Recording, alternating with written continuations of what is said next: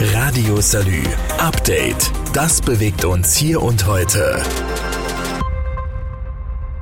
Strukturwandel können wir an der Saar. Schließlich haben wir schon mal fast alle Hochöfen abgeschaltet und sämtliche Kohlegruben dicht gemacht. Doch was jetzt auf uns zukommt, ist nochmal eine andere Hausnummer.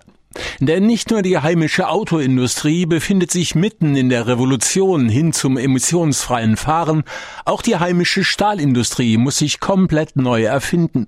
Sie muss grün werden. So, und genau an dieser Stelle könnte man jetzt resignieren. Doch das ist offenbar nicht gewollt. Die Landesregierung geht all in und legt einen drei Milliarden Transformationsfonds auf, der die Schulden des Landes auf über 18 Milliarden Euro schraubt. Und die Stahlindustrie zieht mit. Reinhard Störmer ist der Vorsitzende des Kuratoriums der Montanstiftung Saar und er legt die Latte schon mal ziemlich hoch. Der Schutz unseres Klimas ist die zentrale Herausforderung dieser Generation und damit der nächsten Jahre und Jahrzehnte. Die Industrie trägt hierzu eine besondere Verantwortung. Wir wollen, wir können und wir werden damit zum Vorreiter in Sachen CO2-Einsparung. Und zwar im Saarland, in Deutschland und in Europa. Wir stellen uns an die Spitze der Bewegung. Nichts anderes ist unser Anspruch. Konkret heißt das Folgendes. Wir werden bis 2030 an unseren beiden Standorten in Dillingen und in Völkingen rund 3,5 Milliarden Euro in die Dekarbonisierung unserer Stahlindustrie investieren. Wir werden auf diese Weise bis zu 55 Prozent unseres bisherigen CO2-Ausstoßes einsparen. Bis 2035 werden es sogar bis zu 80 Prozent CO2-Einsparung sein. So werden wir bereits in der zweiten Hälfte dieses Jahrzehnts für unsere Kunden grünen Stahl anbieten. Unser Anspruch ist somit, den klimafreundlichsten Stahl überhaupt zu liefern. Man muss sich das nochmal auf der Zunge zergehen lassen. Was die heimische Stahlbranche da investieren will, das gab's vorher so noch nie.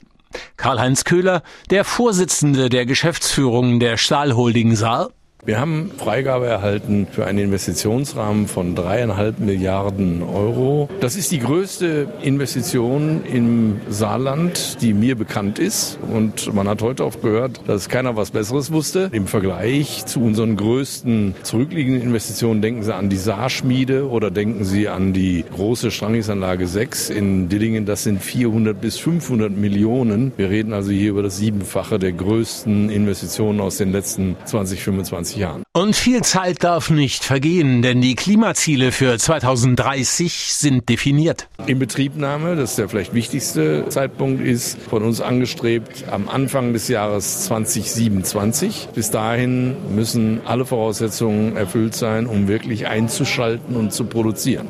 Dann beginnt der Hochlauf. Und der Hochlauf hat auch eine Deadline, nämlich die Vollleistung muss geschafft sein bis zum Jahr 2030, weil damit ja die Ziele Fit for 55 äh, eingestellt werden. Machen wir uns nichts vor. Die Sache hat viele Haken. Planungen, Genehmigungen, Detailfragen und natürlich das liebe Geld. Mehr als die Hälfte der geplanten Investitionssumme soll aus Subventionen finanziert werden. Mehr als 1,5 Milliarden Euro sollen also aus Berlin und Brüssel fließen. Zusagen dazu gibt es noch keine. Doch angesichts der vorhandenen Fördertöpfe ist die Sache durchaus machbar. Ministerpräsidentin Anke Rehlinger ist jedenfalls froh, dass es nach dem Tiefschlag des Fortrückzugs aus Saarlouis positive Signale gibt. Eine Investitionsentscheidung in dieser Größenordnung, die hat es in der Geschichte unseres Landes noch nicht gegeben. Es geht darum, tatsächlich auch eine Vorreiterrolle in Sachen CO2-Einsparung einzunehmen, nicht nur in Deutschland, sondern europaweit. Und ich bin froh, dass wir jetzt zusammen mit der Entscheidung für ZF als Leitwerk der Elektromobilität in Europa und dieser Entscheidung Entscheidungen mit der Stahlindustrie in zwei ganz wesentlichen Säulen für den Wirtschaftsstandort Saarland positive Entscheidungen mit herbeiführen konnten, zusammen mit den Unternehmen, zusammen mit den Beschäftigten, aber auch als Landesregierung als handlungsfähiger Partner.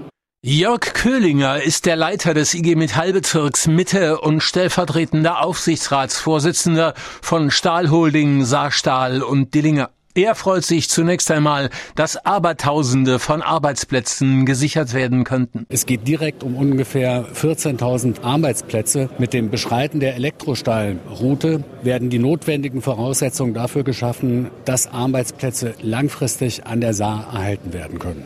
Ich sehe die Notwendigkeit, dass diese Investition jetzt gestemmt wird.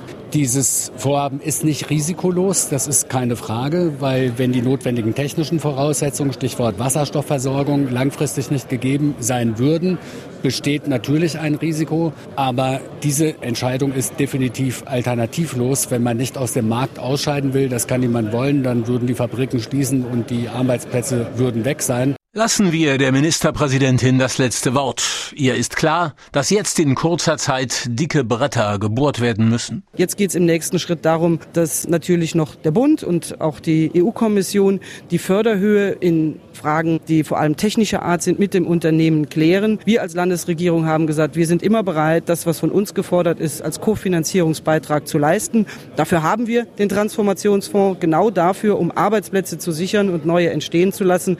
Insofern sind sind wir voll handlungsfähig und jetzt kann es losgehen. Radio Salü. Update. Das bewegt uns hier und heute. Jetzt abonnieren und keine Folge verpassen. Überall, wo es Podcasts gibt.